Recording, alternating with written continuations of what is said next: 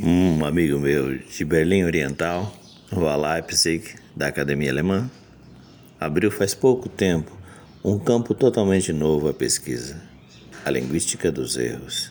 Sim, haveria muito que fazer, diz ele. Como leigo, não posso me permitir julgamento nenhum, mas tenho a impressão de que os erros se multiplicam. Ratos brancos de olhos vermelhos que sobem uns em cima dos outros, sob poltronas e camas, parindo sempre novos ratos brancos. Conversas no guichê de um banco, palpites sobre a gangue dos quatro ou banda dos quatro, diretrizes para o futuro do gênero humano. Consciência falsa, alienação, diziam os filósofos, ou diriam e dizem os filósofos, se fosse só isso, ah, se fosse só isso, frear ou acelerar, calças com ou sem o zíper aberto, ou sem a barra revirada, a tua moral ou a minha, quem crê ter razão já está julgado.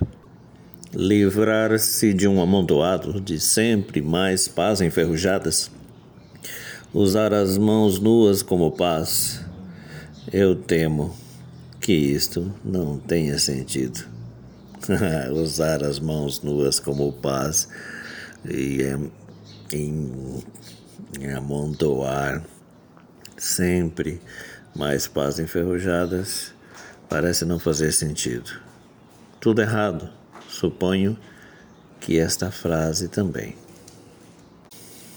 quando se escutam as próprias palavras durante certo tempo, elas ricocheteiam, elas ribombam na própria cabeça. A gente gostaria de fechar os olhos como uma criança e tapar os ouvidos, e de preferência já não dizer nada mais, mas isso seria um erro. Wenn man den eigenen Worten eine Zeit lang zuhört, wie sie drinnen in eigenen Kraft. Man mochte die Augen so drücken, wie ein kleiner Kind sie die Ohren so stalten und am liebsten gar nicht mehr sagen. Aber das war falsch. Das falsch, o erro, como tentar ler alemão sem saber alemão, ou talvez mais grave, do livro Eu Falo dos Que Não Falam, de Hans Magnus Enzensberger. Continuando nos erros da minha geração, penso que o segundo grande erro da minha geração foi acreditar na democracia, mais precisamente, acreditar que a democracia é a democracia a única, válida para todos os povos de todo o planeta, em todos os tempos e para todos os tempos. Como diria o poeta, o filósofo, o filósofo diria: a democracia é um valor universal. Aqui no Brasil, quem disse isso em livros e mais livros, em milhares de páginas, foi o Carlos Nelson Coutinho. Lá na Itália, foram vários deles. Me lembro agora do Henrico Berlinguer, do maior partido comunista da, da, da, do mundo ocidental.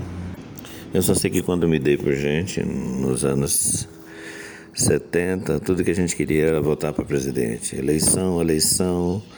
E a minha geração inteira, que nasceu é, nos anos 60, né, não sabia nem o que era democracia ou a diferença entre ditadura e, e democracia.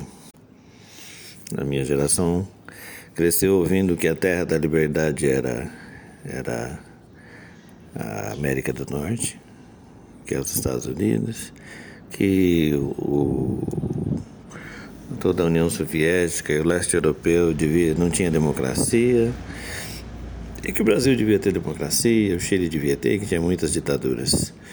E para reforçar nossa crença, a ditadura no Brasil acabou, a ditadura é, em vários países do mundo aqui, da América e do mundo inteiro acabaram, se instalaram democracias, a União Soviética inteira acabou e os soviéticos também adotaram a democracia e só a China que não, e Cuba que não, e aquilo era ditadura, enfim. E a nossa geração foi acreditando. Não é? Por fim, elegemos um presidente operário, e, e aí esse presidente foi preso, e a gente falou, e aí a minha geração continuou defendendo. E hoje continua feliz porque a democracia pariu um rato e agora o rato voltou para os esgotos e, e aí parece que estão dizendo que a democracia venceu o fascismo. Né? Na Segunda Guerra também disseram isso e tal. Mas nos últimos anos a gente descobriu que a democracia que a gente vive nela é como um jogo de criança ou o jogo que a gente fazia quando era adolescente ou até mesmo adulto que tinha um dono da bola. Quando a gente pegava a bola e começava a ganhar ou não colocava no time melhor o dono da bola, ele pega a bola e leva embora.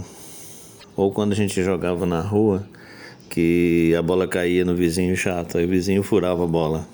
Né? Então a gente descobriu que a democracia tem adjetivo, que aquilo que os antigos diziam antes da minha geração, que a democracia tinha adjetivos, que era democracia burguesa, democracia feudal, democracia ateniense, democracia grega, era verdade.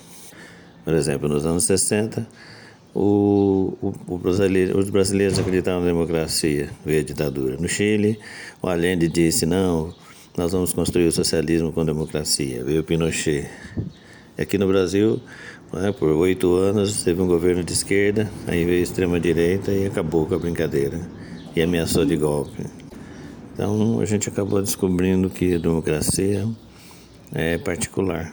Né, e que os, os que têm o controle ou que representam o capital são como os meninos donos da bola, ou o vizinho chato, né?